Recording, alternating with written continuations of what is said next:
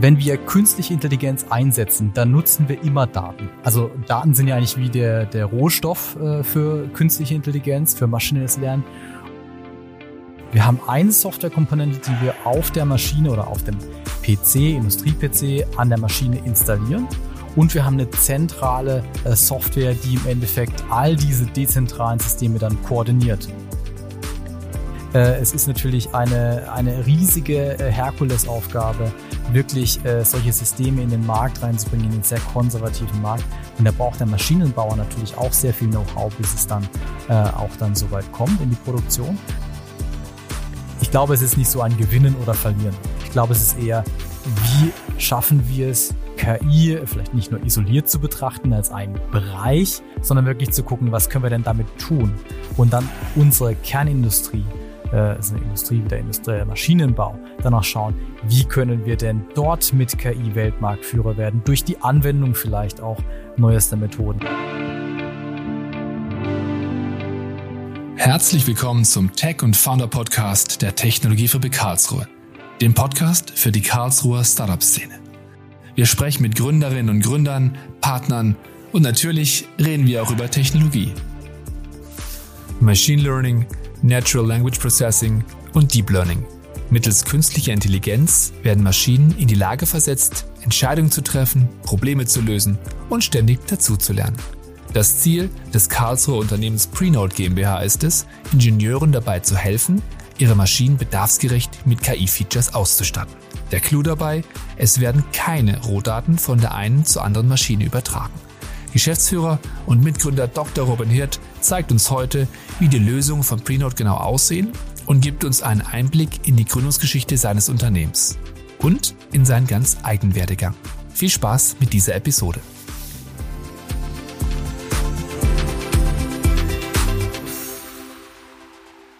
Herzlich willkommen zum Tech and Founder Podcast mit Robin. Hallo. Ja, danke für die Einladung. Gerne. Robin, du bist einer der Gründer von Prenote. Ihr unterstützt Maschinenbauer dabei, ihre Maschinen mit kundenspezifischen, auf künstlicher Intelligenz basierten Features auszustatten. Was ist euer Ziel dabei? Ja, im Endeffekt, Maschinenbauer müssen natürlich heute auch innovieren, neue Services anbieten. Und künstliche Intelligenz bietet natürlich einen ganzen Fundus an, an, an Möglichkeiten, äh, dem Kunden spezifisch wirklich auf seine Maschine, auf sein Anwendungsgebiet was zu bieten. Und da wollen wir helfen und das Ganze auch äh, unter Betrachtung der Datensicherheit, was, was einer unserer Fokuspunkte ist. Und wir spulen jetzt mal zurück. Deshalb die Frage, ähm, wie ist denn die Idee eigentlich zu Prenote entstanden? Ja, ich glaube, das ist so typisches Karlsruher Unternehmen, auch aus der Forschung heraus entstanden. Wir haben am KIT geforscht und äh, was wir da im Endeffekt als Motivation hatten, war, äh, wenn wir künstliche Intelligenz einsetzen, dann nutzen wir immer Daten. Also Daten sind ja eigentlich wie der, der Rohstoff äh, für künstliche Intelligenz, für maschinelles Lernen. Und was halt in der Realität oftmals nicht so schön ist wie, sag mal, in der Theorie, die Daten, die liegen komplett verteilt überall in irgendwelchen Silos. Und äh, was wir halt gesagt haben in der Forschung, da müssen wir Algorithmen oder Methoden entwickeln, um das in irgendeiner Art und Weise zu mitigieren. Und daraus ist im Endeffekt dann auch die Idee für Prenote entstanden, äh, wie wir im Endeffekt künstliche Intelligenz bauen kann, also Services mit künstlicher Intelligenz, die halt eben von all diesen verteilten Datenquellen profitieren, die äh, zum einen in der lokalen Umgebung auf einem Rechner in der Firma liegen, aber auch vielleicht in einem äh, privaten Cloud-Umgebung beim Unternehmen B und äh, vielleicht auf einem Smartphone bei einem Mitarbeiter. Und das war so die Motivation, aus der wir das gemacht haben und die Idee, ist da wirklich aus der Forschung raus entstanden. Und gab es noch einen zusätzlichen Impuls, der zur Gründung geführt hat? Ja, also wir sind Forscher, wir, wir leben das Ganze und wir haben natürlich auch viel Zeit dafür, die Systeme dann zu entwickeln. Also man kann da schon sich äh, mit großen Teams dann zusammentun und dann eine Lösung für einen spezifischen Anwendungsfall zu generieren. Und das war so wirklich, wo wir gesehen haben, der Impact ist groß bei den Unternehmen, mit denen wir es gemacht haben in der Forschung, äh, dann zu realisieren, hoppla, wenn jetzt ein Unternehmen, äh, ein normaler Maschinenbauer, äh, der jetzt vielleicht nicht eine riesige äh, AI-Abteilung hat, das auch machen möchte, wie macht denn der das? Und das, das ist halt extrem schwierig, extrem aufwendig. Und die Motivation mit Prenote war, das so einfach wie möglich zu machen, dass gerade in, in Deutschland, in Europa, wo wir so viele Industrieunternehmen haben, Maschinenbauer, die wirklich Weltklasse sind, dass die alle von diesen neuen Algorithmen und Methoden wirklich profitieren können. Das war eigentlich der ausschlaggebende Punkt. Da haben wir den, den Pull vom Markt dann auch gehört und da haben wir dann auch Prenote ausgegründet. Und wie ist jetzt heute genau eure Lösung? Wie sieht die genau aus? Wie profitieren die Unternehmen davon? Und was genau ist MLX? Ja, also im Endeffekt, um es ein bisschen plastischer zu machen, die Maschinenbauer kommen zu uns und die wollen, wie gesagt, ein Service oder ein Zusatzprodukt für ihre Kunden entwickeln, welches in irgendeiner Art und Weise künstliche Intelligenz nutzt. Sei es jetzt ein, äh, äh eine Kamera, die automatisiert das Bild verarbeitet oder eine Anomalieerkennung vor Ort an der Maschine. Ähm, das ist die, die, der ausschlaggebende Punkt. Die, die kommen die, an die Daten im Endeffekt nicht dran bei ihren Kunden. Die haben tausende Maschinen im Feld und kriegen die Daten nicht einfach abgezogen, weil die Kunden da auch Bedenken haben. Und dann kommen sie zu uns. Und unsere Lösung MLX ist im Endeffekt ein dezentrales System. Wir haben eine Softwarekomponente, die wir auf der Maschine oder auf dem PC, Industrie-PC, an der Maschine installieren. Und wir haben eine zentrale äh, äh, Software, die im Endeffekt all diese dezentralen Systeme dann koordiniert.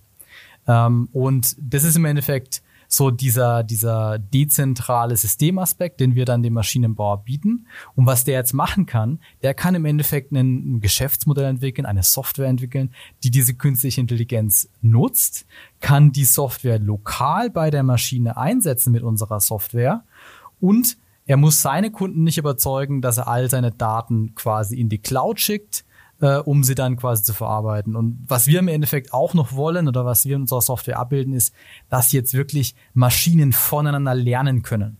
Das bedeutet, wir, wir sagen, die Rohdaten, die kriegen wir nicht raus. Wir kondensieren die Informationen in jeder lokalen Umgebung äh, in einer Art und Weise, dass es ja keinen Aufschluss mehr gibt über die Rohdaten und nur das zentralisieren wir dann in die Cloud-Umgebung von uns.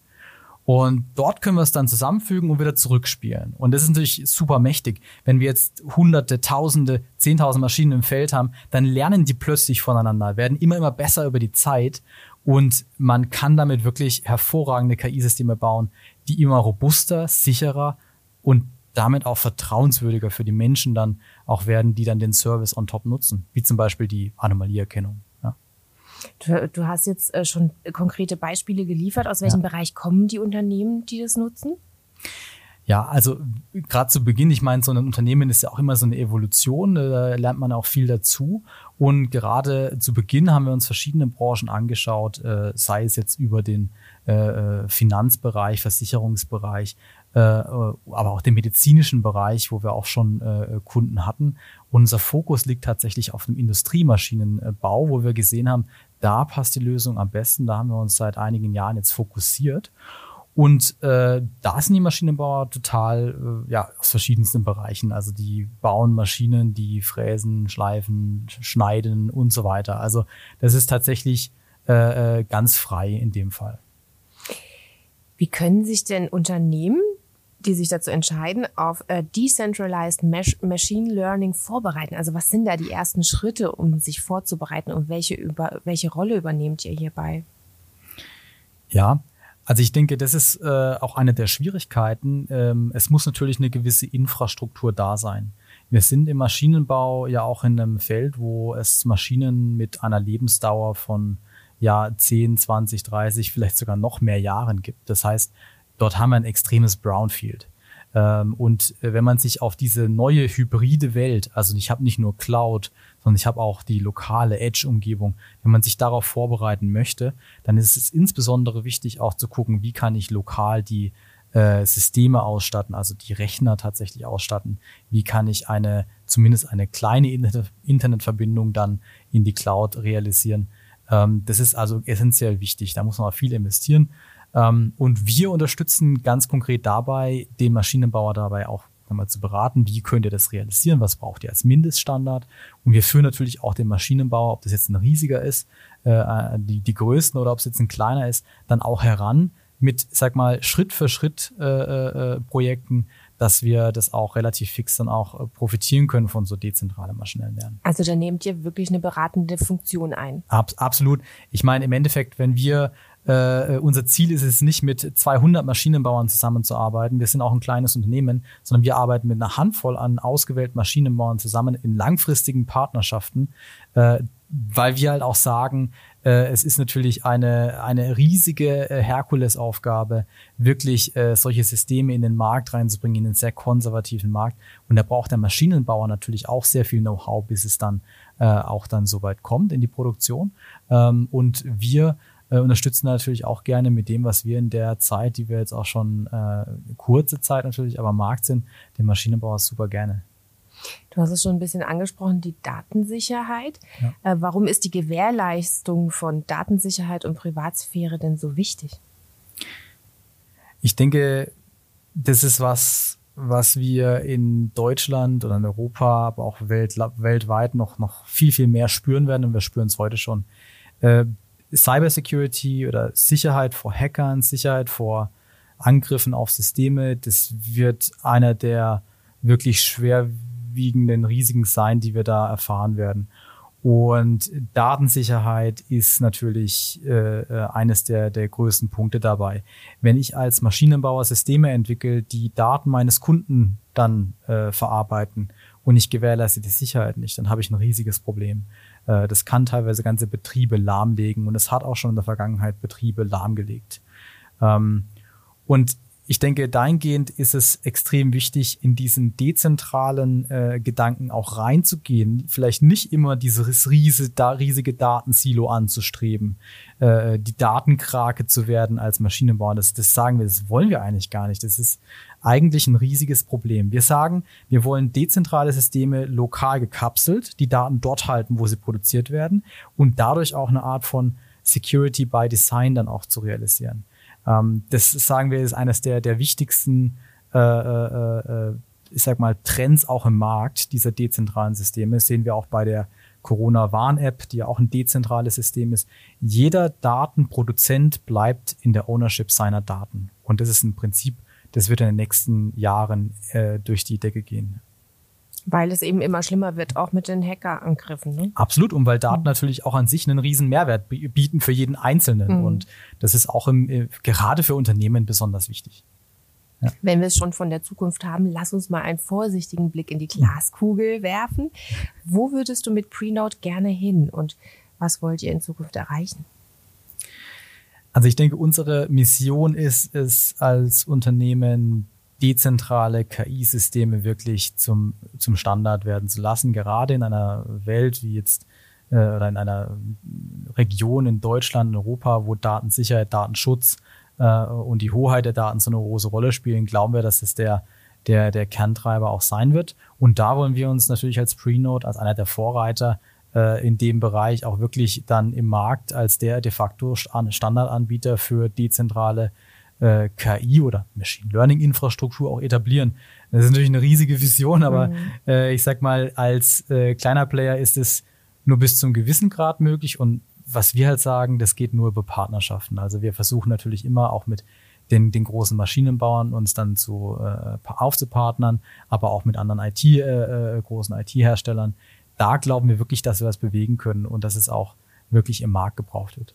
Also ein stetiger Prozess, weiter zu wachsen. Ja, absolut. ja, natürlich. Ich glaube, man, man muss das auch. Also es gibt ja die, die, die riesigen Anbieter wie Microsoft Azure, es gibt Google Cloud, es gibt äh, AWS.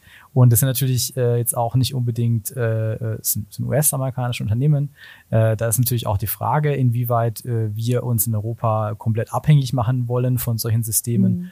und äh, inwieweit es vielleicht auch Sinn macht, teilweise diese komplette Cloud äh, äh, Trend äh, etwas zu durchbrechen. Und mhm. dann, äh, ja, ich glaube, wir müssen da als, als Europäer, als deutsche Unternehmen auch wirklich die Flagge hochhalten und da auch ambitioniert denken. Und neu denken. Und neu denken, mhm. auf jeden Fall, ja. Immer ganz spannend ist es für uns zu erfahren, wie du dazu gekommen bist, in diesem Feld zu arbeiten und was du vorher gemacht hast. Ja, also ich glaube, ich hatte jetzt nicht unbedingt den geradesten äh, Weg am Anfang. Also ich habe eigentlich mich immer für IT interessiert, wie wahrscheinlich ganz viele. Ich habe mich mhm. relativ früh auch dann selbstständig gemacht. Also mit 16 Jahren habe ich mich selbstständig gemacht. Oh, okay. genau. Und also ich komme ursprünglich aus dem Schwarzwald, aus dem Kinzigtal, wirklich aus einem kleinen Dorf und äh, da gibt es natürlich auch im Kinzigtal, Schwarzwald extrem viele ähm, Unternehmen, die äh, größer sind, als man manchmal denkt. Mhm. Und äh, meine Motivation war es damals, okay, wie kann ich diesen Unternehmen helfen, IT-Systeme zu entwickeln, also äh, wirklich als, als äh, Softwareentwickler, aber wie kann ich auch Daten verarbeiten?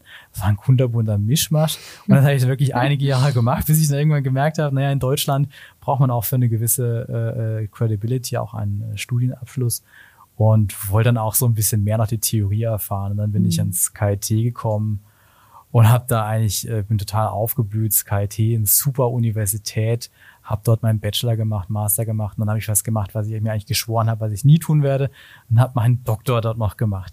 Ähm, äh, wirklich. Äh, auf Warum hast du dir geschworen, das nie zu tun? Ich bin eigentlich äh, im Herzen ein äh, Praktiker, ein äh, Problemlöser und kein Theoretiker. Mhm. Äh, aber es hat mich dann doch in der Hinsicht so gepackt, weil ich, ich wirklich für das Thema äh, total gebrannt bin. Also das war wirklich das Thema des dezentralen Lernens. Es war irgendwie damals noch viel kryptischer, viel theoretischer, als es jetzt äh, äh, heute teilweise vielleicht noch ist, aber es hat mich gepackt und gedacht, da muss ich irgendwas tun, da muss ich mich noch entfalten und hatte dann auch wirklich das Glück, da auch äh, äh mein Doktorvater Gerhard Zatzka, der mich da super unterstützt hat, mein Postdoc Niklas Kühl, die wirklich viel getan haben, da, äh, damit wir da wirklich vorankommen.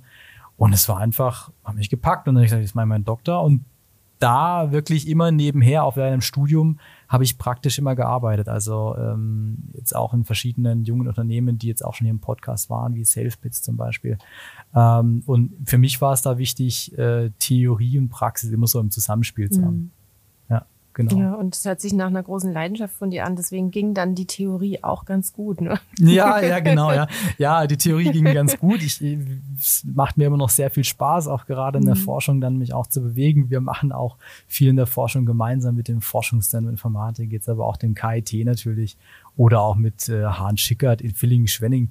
Äh, das ist für uns auch eine Leidenschaft weiterhin. Das ist auch in der DNA unserer Company. Mhm. Aber äh, ich sag mal, es ist schön, den größeren Teil des Tages dann mit praktischen mhm. Problemen sich auch zu beschäftigen. Ja, und du bist dann nicht im Kinzigtal gelandet mit äh, Pre-Notes, sondern in Karlsruhe. Ja. Ähm, warum habt ihr euch für den Standort Karlsruhe jetzt abgesehen vielleicht vom KIT mhm. äh, logischerweise entschieden? Also was ist der Reiz hier zu sein mit der Firma? Also ich denke, mit Karlsruhe hat man so eine wirklich hervorragende Kombination eigentlich aus wirklich exzellenter Forschung, also wirklich sehr guten Forschern, ähm, einer sehr guten Lehre, also für uns auch extrem wichtig für Talente, also neue Talente zu gewinnen, ähm, auch am Zahn der Zeit dran zu bleiben mit den äh, neuen Hires, die wir haben. Ähm, aber dann auch äh, die ganzen Industrieunternehmen, die hier ansässig sind. Also wir haben in Karlsruhe wirklich Unternehmen, die sind die sind technologisch wirklich äh, äh, Bombe. Und das ist ein super Ökosystem, was wir in Karlsruhe äh, uns gemeinsam aufgebaut haben mit äh, Netzwerken, die wirklich äh, einem gerade als junges Unternehmen super helfen. Und da hat sich die Frage wirklich nur ganz, ganz kurz gestellt, aber einfach nur, weil man sie sich mal stellen sollte, geht man äh, in, in, äh, in Karlsruhe weiter, äh, also als Ur-Karlsruhe war das natürlich naheliegend, oder schaut man sich auch andere Ökosysteme an. Äh, da gibt es natürlich auch vieles, was aufkommt, aber diese, diese Dichte an, an Technologie-Know-how, an, an Technologietransfer in die Praxis, das war für uns in Karlsruhe einfach äh, unmatched. Und deswegen war auch die Entscheidung Karlsruhe. Und wir haben es bis jetzt auf keinen Fall irgendwann bereut. Also fühlen uns hier wirklich super wohl. Und in der heutigen Zeit ist es ja jetzt auch nicht so, dass man irgendwie nur in Karlsruhe ist. Also wir äh, ähm, können natürlich jetzt äh, global äh, operieren. Das ist ja natürlich auch was, wo man immer auch schauen mhm. muss, wo ist seine Bar, wo ist die Basis und wo erweitert man sich dann. Also so sehe ich das zumindest. Habt ihr denn vor, mal einen zweiten Standort zu eröffnen irgendwo? Also ist das, das sowas im Gespräch oder? Da, da sind wir noch zu, zu klein für. Aber nee, was ich tatsächlich meine ist, also wir haben auch äh, Leute, die wir jetzt gerade während der, der Zeit, wo wir eben nur remote arbeiten konnte, dann auch aus Kaiserslautern beispielsweise mhm. äh, gehört haben. Jetzt, das ist halt äh, der, der Vorteil, äh, es ist ja nicht nur Karlsruhe. Mhm. Es ist ja eigentlich. Äh, eigentlich kann man sich überall ja, heutzutage Genau. Und auch von überall aus arbeiten. Mhm, von überall aus arbeiten, ja. Künstliche Intelligenz, kurz KI, führt in Deutschland immer wieder zu Diskussionen. Ne? Die einen sagen, wir sind darauf und dran, den globalen KI-Wettbewerb zu verlieren. Andere sagen, wir sind auf Kurs. Wie beurteilst du unseren Stand in Sachen KI? Also haben wir Nachholbedarf oder denkst du, wir sind in Deutschland auf einem guten Weg? Also ich glaube, da muss man unterscheiden zwischen wie viel wird in, in KI investiert. Und ich glaube, in, wenn man die Zahlen sich anschaut, äh, in, in Europa und Deutschland, da wird schon viel investiert. Aber wenn man sich jetzt äh, mal USA anguckt, äh, auch in China anguckt, da wird dann einfach ein Faktor der riesig ist, dann auch mehr investiert. Mhm. Äh, und das sind halt Forschungsinitiativen, das sind das ist Grundlagenforschung, das ist aber auch wirklich praktische angewandte Systeme, die entwickelt werden. Das ist schwierig da im Endeffekt. Äh, wenn man es danach sieht, dann sind wir auf jeden Fall äh, in einer nicht so guten Lage. Mhm. Wenn man aber sieht, auch wer da in den äh, Elite-Universitäten teilweise sitzt, äh, MIT und dergleichen, dann sind es doch auch sehr viele deutsche Forscher die oder auch Kooperationen mit deutschen Universitäten, sehen wir am KIT ja auch. Ich glaube, da haben wir schon einiges an, an, an äh, Fundus im Wissen in der Research für die Größe an Unternehmen, an, an Land, was wir sind, auch da. Ähm, ich glaube, es ist nicht so ein Gewinnen oder Verlieren. Ich glaube, es ist eher, wie, wie schaffen wir es, äh, KI vielleicht nicht nur isoliert zu betrachten als einen Bereich, sondern wirklich zu gucken, was können wir denn damit tun? Und dann unsere Kernindustrie also Industrie wie der industrielle Maschinenbau, dann auch schauen, wie können wir denn dort mit KI Weltmarktführer werden, durch die Anwendung vielleicht auch neuester Methoden. Wir sind vielleicht, wir schaffen es vielleicht nicht, die äh, immer die aktuellsten, neuesten Algorithmen im Wochenrhythmus rauszubringen. Okay, aber vielleicht ist das nicht das Ziel. Vielleicht müssen wir es auch einfach schaffen, ähm, äh, den, die Anwendung der künstlichen Intelligenz so weit voranzubringen, dass wir auch von der Technologie mit unseren Stärken kombiniert dann eben äh, in einzelnen Branchen oder in großen, wichtigen Branchen für uns dann auch den, den, die Marktführerschaft auch erobern. Und ich glaube, das ist auch nicht so unrealistisch, äh, weil äh, Methodik alleine ist Methodik. Okay, aber wir brauchen immer die Anwendung. Und die Anwendung, da sind wir super stark drin. Da glaube ich, haben wir sehr gute Chancen und machen wir momentan auch schon sehr, sehr vieles, auch da voranzukommen. Ähm, ich glaube, es ist immer schwierig, das so schwarz und weiß in Gewinnen und Verlieren zu sehen. Das, das machen die äh, äh, vielleicht andere Länder äh, lieber. Wir Deutsche, wir differenzieren ja gerne. Also, das stimmt. das stimmt. Wenn du auf euren Weg bis heute zurückblickst, was ist dein wichtigster Tipp für andere, die gründen möchten? Also wir haben ja viele Startups, die uns auch zuhören. Was würdest du ihnen empfehlen? Hm. Also ich glaube, das Wichtigste ist, äh, immer mit dem potenziellen Kunden zu arbeiten. Also egal wie technologisch äh, äh, fortgeschritten man denkt, man ist oder wie toll die Algorithmik ist, die man macht. Und gerade in Karlsruhe gibt es ja so viele tolle Unternehmen und ich nehme mich da auch ein, das ist wirklich ein hartes Learning.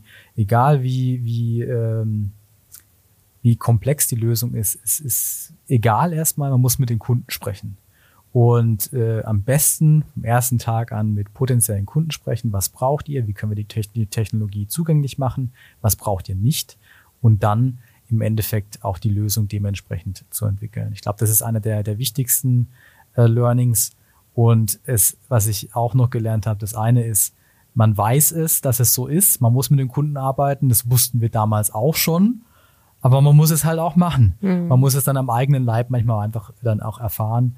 Äh, und da äh, haben wir auf jeden Fall einiges an Learnings hinter uns, kann man auch mal so sagen, ne, dass man da. Und auch mal Rückschläge ja, ne? ja, Rückschläge mhm. ertragen, das ist mhm. besonders wichtig.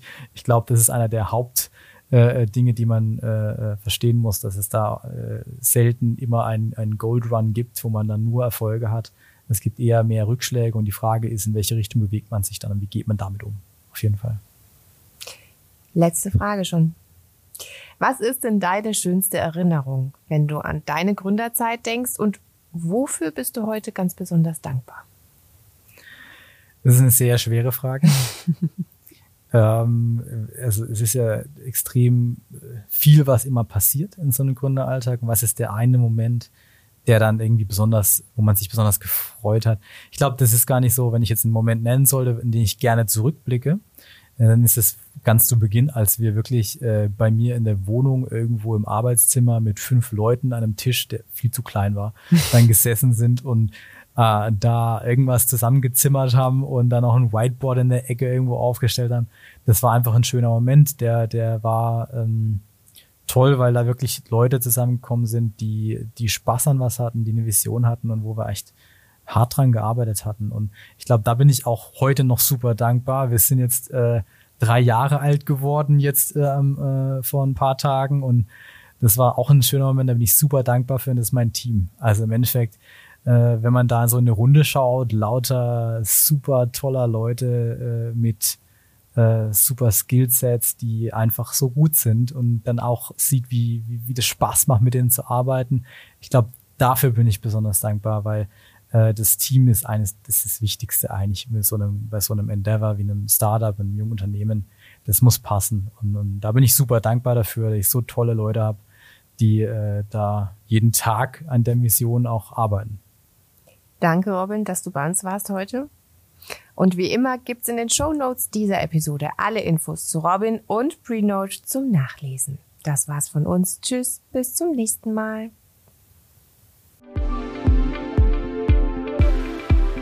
Schön, dass du bis jetzt dabei geblieben bist.